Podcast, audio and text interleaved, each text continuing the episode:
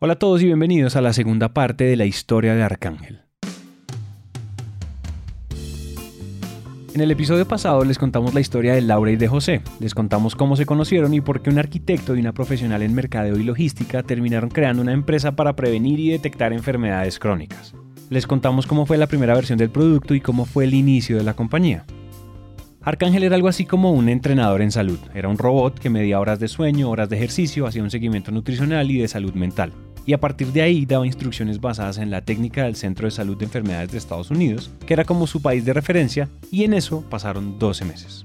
Este robot sin duda tenía el potencial de prevenir enfermedades como la diabetes, que como escuchamos amenaza a 318 millones de personas en el mundo. Sin embargo, para lograrlo pues había que ser una empresa posible, y para ser una empresa posible pues había que vender, y eso implicaba todo tipo de retos que es importante entender. Primero, el mercado es muy grande, sí, pero también es muy competido. El mercado en el que estábamos, que era el control de enfermedades crónicas, en particular diabetes, es supremamente saturado. Porque nosotros dependíamos 100% de los comportamientos individuales de cada ser humano para poder cumplir nuestras métricas. Y el segundo, el sistema de salud en Estados Unidos estaba migrando a pagar por resultados, y obtener esos resultados dependía de muchas cosas, muchas más de las que ellos podían controlar porque dependíamos mucho de los usuarios eh, que tuvieran una adherencia altísima y un montón de factores como por ejemplo eh, cosas de estrés y de salud mental que son muy muy complicados pero supremamente difíciles de, de, de controlar desde una máquina porque requieren de demasiada empatía y las máquinas no tienen empatía. ¿Y qué generaba eso?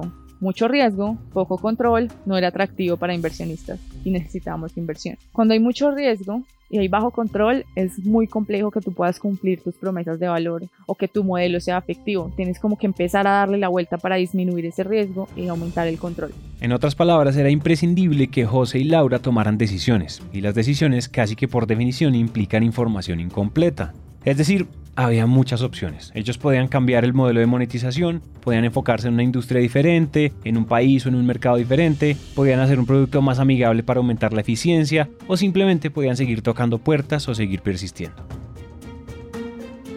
Todas estas opciones son válidas y de hecho muchas de ellas parecían ser las mejores alternativas para esas personas que comenzaron a aparecer y a volverse sus guías tú quieres escuchar qué pasa afuera, toda la gente te dice, mira, esta persona es un crack en esto, te puede ayudar, te puede dar consejos, esta otra también, tú te llenas de mentores. A veces tantos mentores no es bueno también porque tú te llenas de puras voces que te dicen, que te dicen, que te dicen, que te dicen, pero a la final es tu decisión cuál escuchar y cuál no.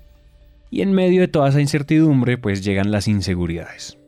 Primero, José no sabe tanto de tecnología, uno. Dos, yo tampoco. O sea, sabía lo que había aprendido en Rappi y ya estábamos recorriendo un camino ajeno a la tecnología que era nuestro core y mucho menos a salud. Y lo mismo le pasaba a José, uy, que usted es arquitecto, que está haciendo en tecnología y en salud? Esto que acaban de escuchar es una buena metáfora de lo que significa emprender, y hablo de actuar con todo en contra. Con esa información incompleta y con los sesgos de cada uno de ellos, José y Laura tomaron una decisión. Para explicarles esta decisión necesitamos de nuevo darles algo de contexto. ¿Qué pasa? Tú, te enfermas y vas al médico y te ponen una curita, sea, una, llama la pastilla, llama la inyección, llama el oxígeno, llama lo que sea. Te ponen una curita para que te cures. Y tu cuerpo se cura, pero no estás realmente curando el problema. Estás poniéndole, le estás tapando el problema, básicamente. ¿Qué pasa? Eso es un gran problema porque es, en el mundo existe como es reactivo, el sistema de salud es reactivo. Te enfermas, te ponen una cura, te enfermas, te ponen una cura. Nos dimos cuenta que hay dos grandes problemas, que es la prevención temprana y la detección. Lo primero que entendieron José y Laura es que estaban haciendo las dos cosas en un solo producto. Es que estábamos haciendo detección temprana porque teníamos un sistema para poder filtrar a las personas que sí tenían prediabetes y no. Y a la vez estábamos haciendo prevención. Y queríamos después hacer otro tipo de prevención. O sea, estamos haciendo muchas cosas en, en, en el mismo producto. Entonces, la prevención es muy difícil de controlar, muy difícil o nosotros no le hemos encontrado todavía ese, la comba al palo, pues como dicen, pero estamos en ese camino, pero sí tenemos control de la detección.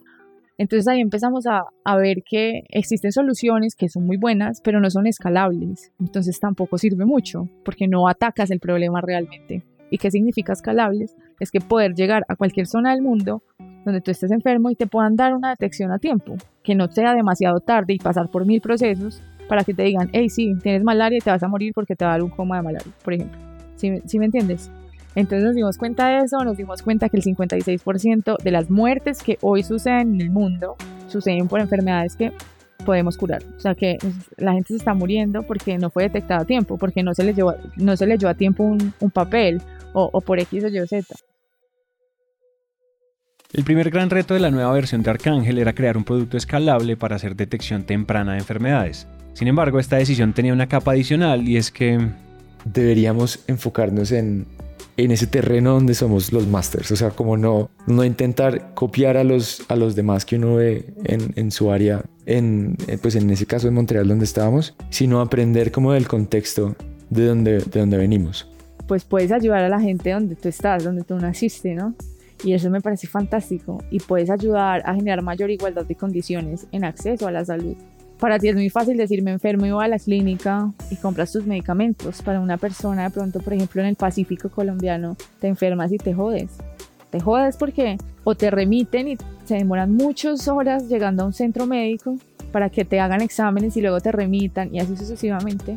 Y pues tampoco está bien, ¿sabes? O sea, deberíamos tener como mayor igualdad de condiciones en ese sentido. Entonces decidimos como pivotear Arcángel en diciembre del 2019 en detección temprana para enfermedades del sur global del planeta. Entonces nosotros creíamos que una gran oportunidad que existía era enfocarnos en ese nicho específico, zonas remotas del planeta en el sur global con enfermedades específicas de esas zonas. Porque la mayoría de, empresas en salud enfocadas en inteligencia artificial se enfocan en, en enfermedades del norte, como el cáncer y cosas relacionadas a oncología y pues porque son en su gran mayoría lo, pues consumen harto de, de los gastos eh, en salud, pero también porque son muy presentes en, en esas zonas.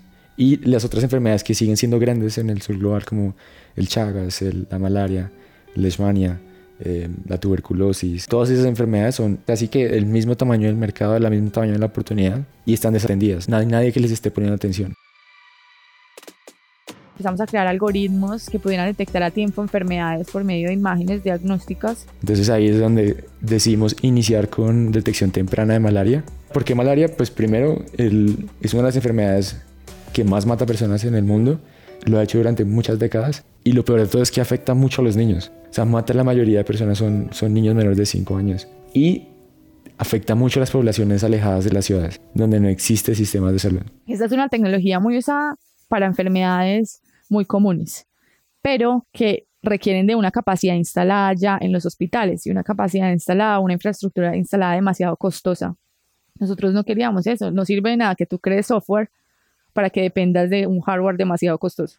No tiene ningún sentido para nosotros, porque más bien no hacemos algo que sea costo efectivo, que de verdad genere valor y que sea escalable. El 80% de los países en el mundo no tienen una infraestructura instalada buena, eh, pues en la parte hospitalaria el 80%. Eso quiere decir que se reducen las capacidades de detección temprana a un mínimo y no, no están presentes donde sucede la mayoría de enfermedades. Entonces, por ejemplo, en el caso de enfermedades como malaria, que es una enfermedad parasitaria, está presente en el sur global, pero no hay una capacidad instalada para, pues, de hardware en todos los rincones de, de, del trópico, por decirlo así. No existe. Entonces, como anillo a perla, salió un concurso de Inicialmente nosotros lo vimos que era de Impulsa, pero después descubrimos que estaba patrocinado realmente era por Novartis y por, por Connect Bogotá. Para que entiendan mejor de qué concurso está hablando José, tenemos que contarles una historia corta. En Novartis, uno de los pilares de trabajo más importantes es innovar. Quien habla a continuación es Catalina Guerra, gerente de innovación para Novartis Región Andina.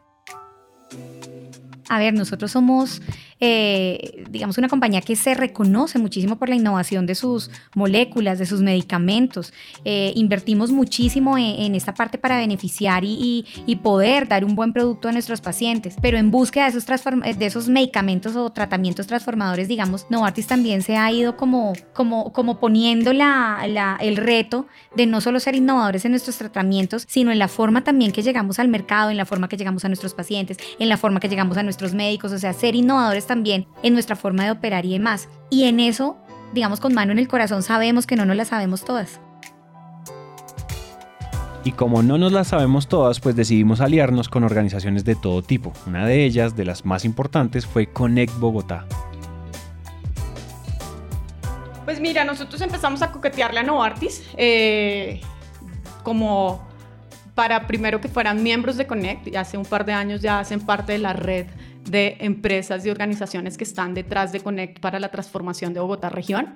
Ellos estaban con un compromiso y con, una gran ambición también desde eh, Colombia y la región a la que hacen parte, empezar a, tener unos procesos, digamos, más sistemáticos en los temas de innovación.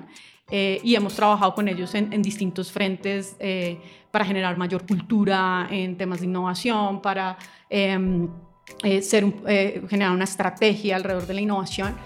Y pues les picamos el ojo también para que se dieran el salto a innovar con emprendedores, como eh, de, contarles un poco estos beneficios que es, oye, no todo lo tienes que hacer internamente, no todo tienes que apalancarte de lo, del conocimiento que tienes de, tu gente dentro de Novartis, que por supuesto es un talento incomparable, eh, pero que también te puedes ayudar con emprendedores. Entonces empezamos esas conversaciones y, le dijimos simplemente lo que tenemos que hacer es definir un, reto que quisiéramos eh, trabajar con externos porque o no se ha podido resolver o podemos generar un mayor impacto al resolverlo. Y al principio empezamos con otros retos, o sea, estábamos viendo un tema de telemedicina, o sea, cómo llevar... Eh, eh, eh, estos, estos procesos a, zonas rurales, pero mucho más amplio, ¿no? Eh, y luego ya empezamos a, a, involucrar otros equipos dentro de Novartis, que eso también fue bien bonito, ese, ese liderazgo que tuvo Adri en que esto no solamente tenía que ser en cabeza del área de innovación, sino que teníamos que involucrar otras áreas de Novartis y después de unos procesos de ideación, de ir, de venir, pues llegamos a, este, a este nuevo reto que, que empezamos a consolidarlo cuando decidimos irnos por este reto fue de habernos planteado y puesto sobre la mesa eh, preguntas alrededor de cómo vamos a generar mayor impacto y cómo esto se relaciona con el ir más allá desde Novartis, ¿no? O sea, el que, el que no simplemente eh, damos una solución en el medicamento, sino esto cómo nos ayuda a generar impactos y un poco también toda la estrategia que está detrás, cómo ayudamos a cambiar vidas. Y si resolvemos temas de fondo en comunidades que de pronto nadie más está llegando, esto nos va a permitir generar ese impacto. Y ahí fue por donde encontramos el camino y, y donde decidimos que este iba a ser el reto que íbamos a lanzar, que era cómo hacemos para buscar soluciones contundentes, innovadoras alrededor de eh, la prevención, la detección temprana y posiblemente también el tratamiento en, en, unas enfermedades que nos aquejan bastante, que son la malaria y el Chagas. Poder pensar en esas enfermedades olvidadas que se llaman así, de hecho desde el gobierno, como son la malaria, como es la enfermedad de Chagas y cómo se pueden desafiar esos paradigmas y explorar posibilidades, digamos, de, de cura para, estas enfermedades crónicas, pues con el propósito de mejorar drásticamente, como siempre, la calidad de vida de los pacientes, pensando siempre en el paciente como centro. A quien escuchan es a Tatiana León, directora de Emprendimiento e Innovación Abierta en Connect Bogotá. La misión de Connect Bogotá, si suena redundante, es conectar. Conectar empresas, universidades, emprendedores y al Estado para generar innovación y dentro de todas las cosas que implica ser parte del ecosistema de Connect Bogotá, eventualmente nos propusieron crear juntos un reto de innovación abierta, que a grandes rasgos es una invitación a que dejáramos de pensar la innovación únicamente al interior de la compañía y a que trabajáramos principalmente con emprendedores. Y bueno, lo estructuramos y, lo lanzamos más o menos en septiembre de 2019 y en diciembre ya teníamos muchas propuestas. Con este contexto, volvamos entonces a José como anillo a perla salió un concurso de, de, Inicialmente nosotros lo vimos que era de Impulsa, pero después descubrimos que estaba patrocinado realmente era por Novartis y por, em, por Connect Bogotá. El objetivo del concurso era encontrar sistemas de detección prevención y tratamiento para las enfermedades de malaria y chagas. Este ganador pues claramente iba a tener 30 mil dólares en su bolsillo para ejecutar toda esta iniciativa. Y dijimos, no, esto es, esto es como para nosotros. O sea, tenemos que hacerlo sí o sí, está apenas como para el pivote que estamos haciendo. Va a ser una forma como de poder migrar, poder encontrar como esa, otra red que no tenemos aún en, en Colombia y en Latinoamérica y explotar al máximo la tecnología que teníamos. Para eso ya cuando aplicamos teníamos un MVP inicial y aplicamos en, en, noviembre, casi como unas semanas antes de que cerraran. En enero del 2020 nos llegó un correo diciendo que hemos pasado a la siguiente etapa. Ellos nos dieron la opción de hacer el, el pitch, la presentación y todo demás desde, desde Montreal de forma remota. Dijimos, no, esto tenemos que ir, o sea, no hay forma de que no tengamos que ir. Además que ya estábamos en la inmunda financieramente, ya todos nuestros ahorros estaban por el piso. Eh, yo, Laura tenía sus ahorros de, de, de Rappi y yo tenía todas las becas que me había ganado en la universidad, yo las ahorré y se lo metí todas a Candela Arcángel porque yo creía mucho en el proyecto. Pero ya no teníamos plata. Entonces compramos ese etiquete y, y nos vinimos para acá, teníamos un pitch tal. 6 de la mañana llegamos, cogimos un taxi, nos cambiamos de ropa nos bañamos ahí lo que alcanzamos y salimos para las oficinas de, de Novartis en la 93 a, a, presentar. Ahí había un cuartico pequeño donde estaban todos los demás candidatos y empezamos a hablar con ellos como, no, ya este qué está haciendo, tal, como, como su proyecto, no sé qué, tal, compartiendo información, las, eh, las tarjetas de presentación si alguien tenía, etcétera. Y eran espectaculares. Nosotros decíamos, no, esta gente es espectacular. Fueron prácticamente 65 equipos que se postularon a este reto eh, para participar y esos 65 equipos realmente 37 completaron el reto pero realmente fue muy difícil para, para, para, los mismos jurados como tal seleccionar eh, estos finalistas, estos 11 finalistas que quedaron después de haber visto todas estas propuestas, porque al final, como te digo, eran ideas de muy alta calidad. Había un man que llevaba como 25 años encontrando la cura del Chagas y tenía como la, la cura, la, perdón, la vacuna del Chagas más, eh, más avanzada de todo, todo el mundo, una vaina así. Había, había hecho la investigación en Alemania como 10 años. Toda su vida ha sido en torno a, a ese proyecto. El otro estaba haciendo eh, un sistema de seguimiento para el tratamiento de las enfermedades por medio de blockchain. Había universidad, estaba la Universidad del Bosque, la Universidad Javeriana, eh, la Universidad de Antioquia y eran todos super cracks, o sea, eran todos doctorados, investigadores, etcétera. Eran muy, muy cracks.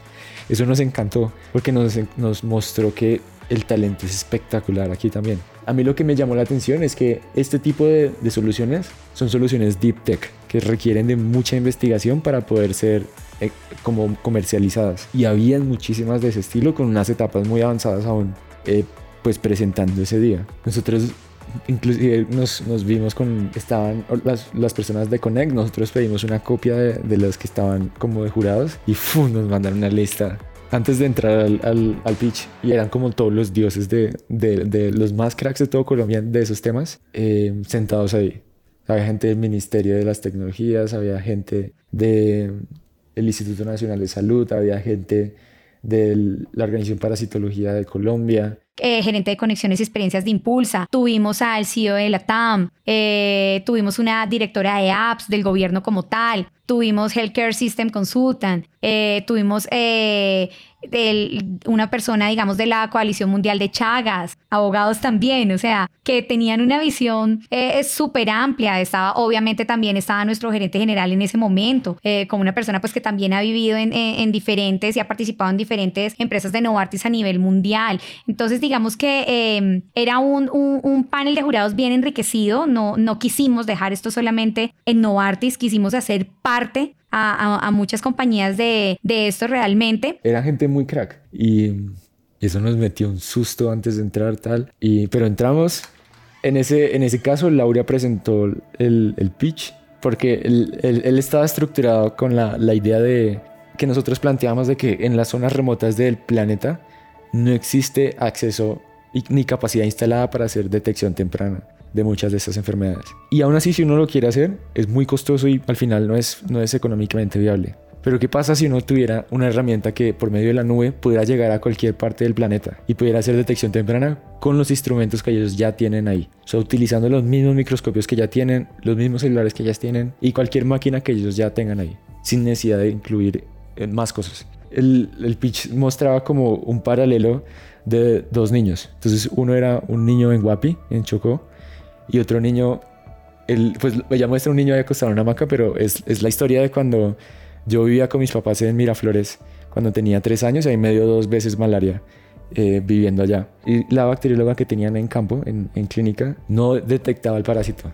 Y no lo detectaba y no lo detectaba y yo sería, te, tenía los síntomas y los síntomas y los síntomas, pero no, no lo detectaba, entonces no, no sabían cómo, cómo hacerme el tratamiento. Entonces me consiguieron un, un vuelo en un DC-3, que esos esos aviones de, de guerra, los metálicos gordos del ejército, Y nos montaron ahí con mi mamá, me trajeron a la Secretaría de Salud aquí en, en Villavicencio y ahí me hicieron la prueba de, de, de, de microscopía de malaria y ahí sí detectaron que tenía malaria. Entonces Laura presentaba como, obvio, pues, o sea, son dos vidas muy distintas y aquí ustedes lo tienen al presente presentándoles este proyecto en Novartis. Pero el niño de Guapi probablemente no está vivo ya. Entonces, si nosotros pudiéramos desplegar esto en cualquier parte del mundo, esos niños podrían estar aquí con nosotros también hablando con ustedes. Entonces, ese fue el pitch que, que presentamos. El feedback que nos dieron fue mucho más científico. La, la ventaja es que teníamos ya, o sea, ya teníamos un MVP, habíamos probado muchas cosas y habíamos hecho una revisión en la literatura muy sólida, entonces sabíamos cuáles eran las dificultades en despliegue, en distribución, los, los, distintos sistemas. Por ejemplo, eh, dependiendo del nivel de parasitemia, que es la cantidad de parásitos que tiene una persona en su, en su sangre, él puede demorarse desde 15 minutos hasta 8 horas. En muchos casos, por ejemplo, en, en África, donde es muy difícil encontrar el parásito o donde la persona está cansada mirando en el microscopio la, muestra. Y dos, por ejemplo, una de las investigadoras de la Universidad del Rosario y una de las participantes de del, la Organización Colombiana de Parasitología nos decía que como uno puede primero pues tener internet en esas zonas eh, tan alejadas y nosotros decíamos que claro, eso es uno de los grandes retos que se conoce inclusive abiertamente, pero la ventaja es que nuestros modelos están diseñados para ser de muy bajo peso. Entonces, al ser de muy bajo peso, eso es una etapa pre a funcionar offline. Entonces, al nosotros poder hacerlos, hacer las redes neuronales tan livianas, eventualmente vamos a poder hacerlas en el dispositivo. Entonces, es como si uno descargara la canción de Spotify, como si descargaras eh, una lista de algoritmos de detección de enfermedades, detección de malaria, de chagas, de, de cualquiera, y los tienes en tu celular y tú vas en tu chalupa a lo largo del Amazonas y vas detectando la gente offline. O si quieres puedes guardar la información y cuando llegues otra vez al hospital las cargas y ahí te da la detección en, en in situ. Em, preguntas como por ejemplo la, el hecho de que hay ocasiones en las cuales ellos tienen que recorrer mucho la placa para poder encontrar el parásito, se demora mucho tiempo, el, la cantidad de datos que puedes requerir subir la información a la nube, em, nos decían, y empezó a ver como, fue curioso porque estaban divididos como la mesa está dividida en dos, en la cabeza están como los, los duros. A los dos lados había estado como un área de muy, muy científicos en el lado médico y en el otro lado estaban los muy tech, como todos los que eran más relacionados a tecnología. Y entonces los de medicina se van a hacer preguntas como, esto no se puede hacer con tecnología, esto no es tal. Y los del lado de tecnología, pues así sí se puede hacer, si tiene sistemas, hay forma de hacerlo, no sé qué, se puede solucionar. Y fue como, empezaron a como a, a discutir entre ellos y al final nos cortaron, nos dijeron como, no, ya tienen que salir porque tienen que presentar al siguiente equipo. Y nosotros salimos súper felices. Entonces digo, no, o sea, pase lo que pase, el feedback que nos dieron ellos en esa, en esa reunión nos generó tanta energía como nosotros nos vimos y dijimos como, o sea, esto es, aquí, aquí hay algo muy potente y tenemos que echarle candela, o sea, toca, toca testearlo, toca buscar clientes, toca... Mira, eh, para elegir, eh, digamos, la solución con la, que, con la que íbamos a trabajar, tuvimos varios momentos, incluso previos a ese, a ese jurado que dicen Lau y José, que ellos vieron. Detrás de eso hubo un proceso previo también muy profundo, donde trabajamos con expertos del sector salud y con expertos de Novartis de distintas áreas, eh, del área de acceso, del área de innovación, donde a partir de unos criterios pues fuimos definiendo cuáles eran esos que nos ayudaban a cumplir ese impacto que te mencionaba antes. Bueno, la decisión yo pienso que fue como como cuando uno, en, estos procesos de innovación abierta, uno lo que está tratando es como de servir de cupido, nosotros como desde, desde Connect Bogotá. Y un poco siguiendo esta analogía, fue un amor a primera vista. Fue como muy contundente en el jurado que era Arcángel el llamado a este proceso. ¿Y, y por qué? Se, se, vio desde un equipo comprometido, desde, desde su carisma como, como emprendedores, con cómo transmitían eh, su solución y lo que habían hecho y lo que habían logrado, ese compromiso con esta detección temprana de, estas, de este, no solo de las, de las enfermedades que teníamos nosotros puestos sobre la mesa en el reto, sino de muchas más. Y por supuesto su tecnología llamó mucho la atención. Nos mostraron una solución que, que si tú la ves en la práctica es muy sencilla, utilizando un celular, algo muy sencillo que, que tiene un algoritmo, digamos, ya cargado, alimentado como tal, que era de, una, de un fácil uso, y en especial pensando en poblaciones aisladas, ¿no? Donde, donde pues es mucho más complejo pensar en cosas demasiado eh, o estructuradas o, sí, complejas. Entonces, esta solución estaba llegando a, a lograr un temprano diagnóstico de identificación de una patología como es en su momento pensando en malaria, pero también estaba permitiendo ver eso, ¿no? Una, una, una posibilidad de una solución escalable, práctica y de fácil uso para ese tercero, en este caso esos equipos médicos que necesitan practicidad en, en, el uso de estas herramientas. Obviamente ahí con cuestionamientos de qué tan validado no será, que está, obviamente pues todo eso surge en la conversación, pero sí, yo podría decir que esto fue un amor a primera vista y casi que un consenso completo. Eh, la discusión incluso se, se, dio más alrededor de si teníamos un segundo o no lugar, ¿no? Porque el primero fue Arcángel y, se sabía que sí o sí ese era. O sea, fue primero porque los números no lo mostraban de una. Nosotros en el proceso pues teníamos una metodología para ir punteando y los números de una no lo mostraron. Pero no solo los números, sino después cuando empezamos a abrir la conversación, todo el mundo, su top of mind era, era, era Arcángel. Eh, no había una duda. y bueno, eso hizo que la decisión se tomó ahí mismo. Es importante que sepan que aunque la decisión fue unánime, no se comunicó tan rápido. En ese tiempo llegó el COVID a Latinoamérica, lo cual hizo un poco lento el proceso. Sin embargo, el feedback y la conversación que tuvieron con todos los expertos le dieron muchas luces a José y a Laura.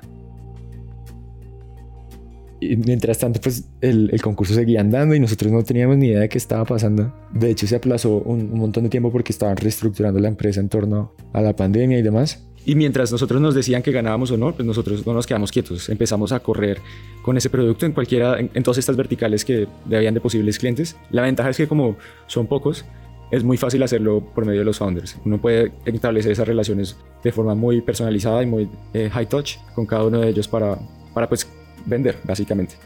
Ahorita, en relación a, a, ese feedback, nosotros estamos trabajando con la, la Organización Nacional de Parasitología de Colombia para poder validar nuestros algoritmos de malaria con sus científicos y además de eso poder hacer algoritmos nunca antes desarrollados en, en la historia de la humanidad, como por ejemplo el de Chagas, que no existe. O sea, eso es una vaina como es una enfermedad abandonada, es, es desatendida, no, la gente no le pone mucha atención, pero sí tiene un impacto grandísimo en, en, la distribución. Como trabajando en eso, en torno a eso, logramos tener nuestro primer, digamos que ya cliente oficial, que fue el gobierno de, de Colombia en el departamento del Meta. Y ahorita estamos live en tres hospitales de, del departamento, en Puerto Gaitán, en Cumaral y en San Juan de Arama.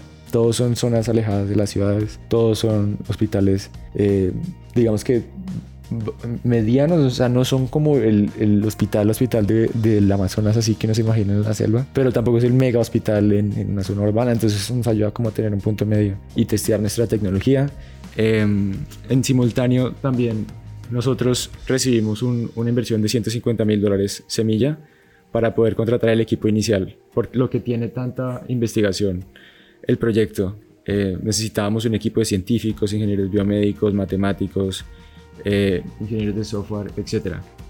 Entonces, eh, pues digamos que con eso y con los contratos el proyecto empezó a ser sostenible a lo largo del tiempo. Entonces, por ejemplo, antes de nosotros recibir la noticia de que habíamos ganado, nosotros ya teníamos el contrato con el gobierno. Una vez nos dicen que ganamos, pues la verdad fue súper, súper, súper emocionante el momento real, el momento de decirlo al mundo que fue real, porque además ellos hicieron un live súper emocionante. ¿Cómo se llama la cuenta de ellos? No me acuerdo el nombre, Cambiando Vidas, creo. Cambiando Vidas, hicieron como un live en Cambiando Vidas y fue súper emotivo. Entonces fue emocionante, la verdad fue muy emocionante.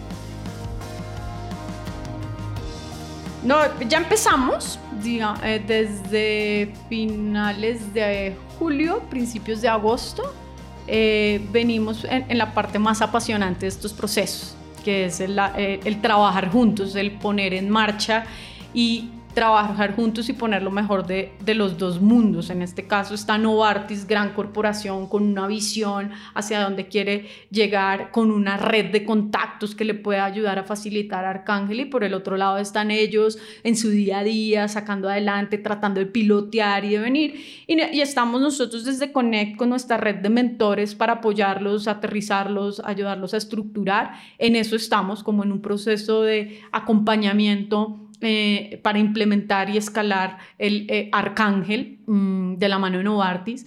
En este proceso ya hemos identificado es ese tema que tú dices como de ir más allá de, simplemente unos recursos en apoyo, sino de sacar lo mejor de Novartis también para apoyar y, jalonar y tener más impacto, que eso eh, es una red de contactos que ya se le ha ido facilitando a Arcángel para conectarse y expandirse y poder empezar también con unos contactos estratégicos para entender cómo es que se, eh, cómo es que se presentan o se negocian en, estos, en, en, el sector salud, eh, eh, que ellos son buenos en tecnología, pero no necesariamente tenían el conocimiento de cómo, cómo es esto en, en, un sector que, que, tiene su burocracia y, y en fin.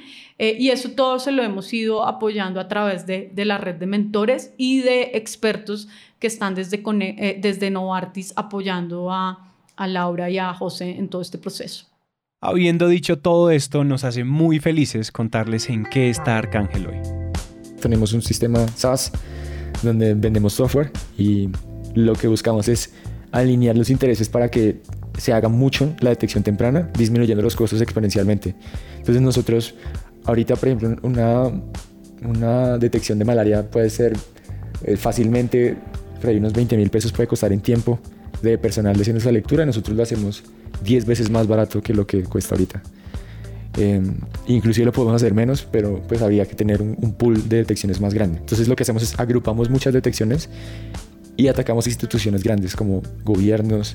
en muchas ocasiones las farmacéuticas hemos encontrado que están muy interesadas también con el fin de poder detectar los pacientes específicos, el cual un tratamiento le va a funcionar muy bien y aseguradoras pues porque les ahorra, les ahorra mucha plata, les permite escalar su, su capacidad instalada de forma muy fácil, a un clic ellos pueden tener esto en cualquier parte y le dan una herramienta para que los médicos sean mejores. O sea, es como, como nosotros lo llamamos inteligencia aumentada, que es una versión intermedia entre la inteligencia artificial, la combinación entre el humano y la máquina. Eh, nuestros modelos han avanzado muchísimo, ya podemos, ahorita detectamos malaria vivax, malaria falciparum, eh, todo se hace con una precisión superior al 90%, la sensitividad y especificidad también son superiores al 90%. Eh, la detección se demora 37 segundos, cuando puede demorarse 8 horas haciéndolo una persona. Nuestra máquina nunca se cansa, entonces a medida inclusive que se usa más, se vuelve más inteligente.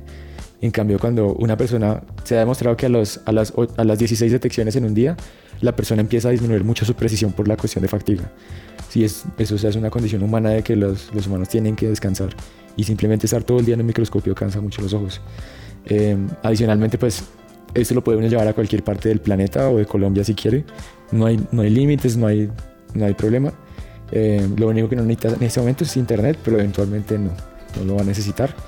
Eh, y la ventaja es que nosotros estamos construyendo nuestros modelos para que puedan ser adaptados a muchas enfermedades, con el fin de poder ser ese, ese gran líder global en el sur global de enfermedades, de detección temprana de enfermedades. Eh, y eso lo, lo ves en muchas otras, o sea, podría, podría ser en tuberculosis, en chagas, en leishmania, en malaria, y, y cada una de ellas es un monstruo en sí. O sea, si uno pudiera atacar una, por ejemplo, solamente la malaria, en África se hacen aproximadamente 260 millones de detecciones al año. Y cada detección puede costar fácilmente unos 20 dólares.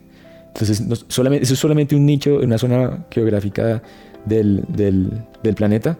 Si tienes, por ejemplo, agrupas todo el sureste asiático, Latinoamérica, África, y además de eso empiezas a expandir a muchas otras enfermedades, eh, las posibilidades son prácticamente infinitas. Y es que realmente no existe, o sea, por ejemplo, ahorita nosotros comparamos el, nuestra solución con muchas de esas otras empresas que son enormes, por ejemplo, hay, hay una que se llama Zebra Medical en Estados Unidos, Huawei Cloud en, en China, eh, hay varias, pero todas ellas se enfocan en enfermedades del norte, cáncer, oncología, y la otra cosa que ellas tienen es que ellas sus algoritmos están diseñados para funcionar con máquinas de muy costosas y de muy último nivel, porque sus algoritmos están diseñados para hospitales urbanos con mucho dinero. Entonces tú tienes casos en los cuales cualquiera de estas, de estas empresas viene, digamos, a, un país en, en, Latinoamérica y sus, digamos que las condiciones existentes, por ejemplo, en Cumaral tú no vas a poder tener una, una, máquina de tomografías.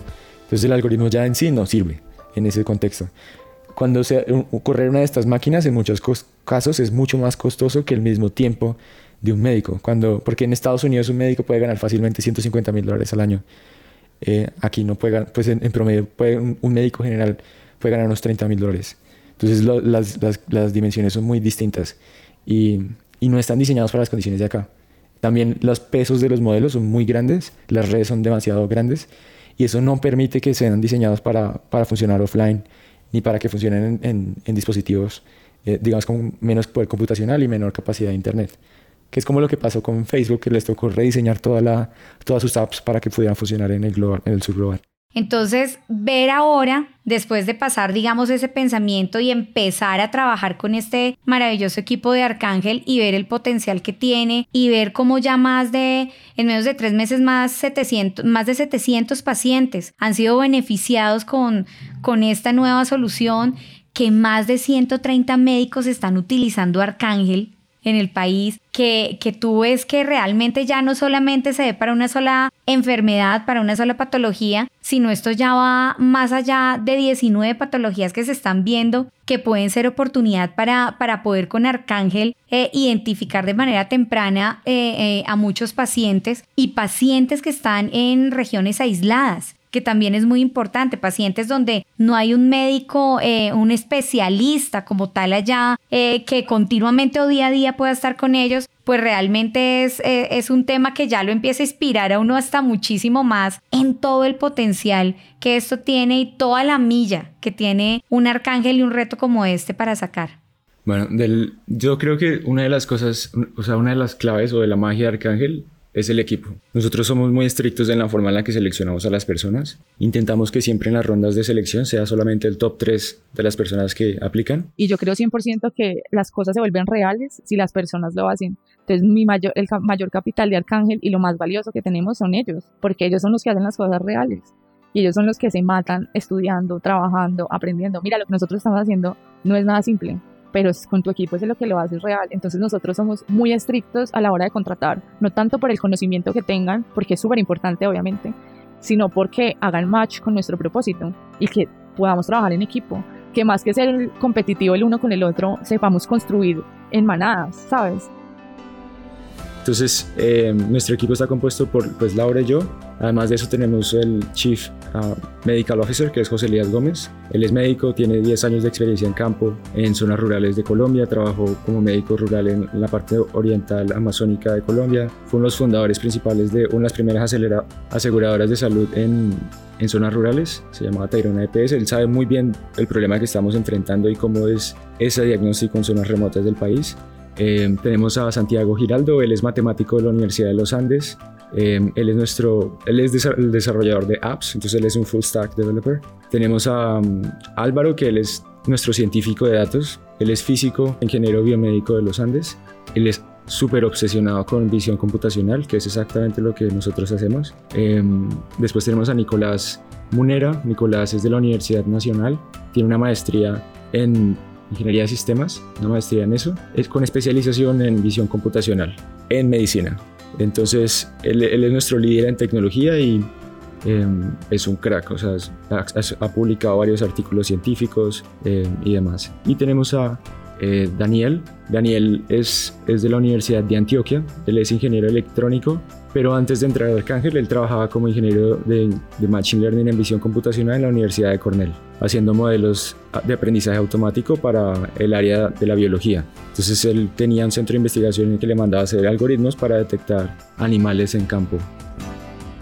Además de lo que les hemos contado, Arcángel hace parte del programa global de aceleración de Google y fue ganador del Premio Global de Emprendimiento de la Fundación Everis, un premio que nunca antes se había ganado una compañía con una mujer cofundadora. La historia de Arcángel, pero sobre todo la historia de Laura y José, nos invitan desde el testimonio a apropiarnos de los problemas urgentes de la región donde nacimos, esos mismos problemas a los que a veces nos acostumbramos, quedamos por sentados y que en consecuencia creemos imposibles de cambiar. Esta historia nos muestra que esos cambios, aunque ocurren aquí, en lo que algunos odiosamente llamarían tercer mundo, pueden generar soluciones de talla mundial, y nos muestra también que las motivaciones para lograrlo pueden estar en nuestra historia, y por qué no, en la de nuestras familias. Mira, las cosas más interesantes que hemos encontrado en este proceso es que es lograr que una gran empresa, eh, normalmente las empresas multinacionales siempre innovan en su, en su casa matriz eh, y aquí hemos visto que, que se puede hacer también desde, desde los nodos o desde los hubs también eh, que se expanden en, en, las regiones y ha sido muy interesante poder trabajar con, con Novartis Colombia en todo este, en todo este proceso eh, y que ellos también puedan aportar a la innovación de toda, de toda su corporación, de la mano de, eh, de abrir sus puertas y de generar apertura. Eh, normalmente no es un proceso fácil el que, el que se abran las puertas para trabajar con externos, pero en, este caso Novartis ha fluido bastante bien. Muchas gracias a Laura y a José por permitirnos contar su historia. Este episodio fue producido y escrito por Juan Pablo Ramírez y la reportería realizada por Manuel Torres. El trabajo gráfico es hecho por Luisa María Ríos y el diseño de sonido es hecho por Juan Diego Bernal.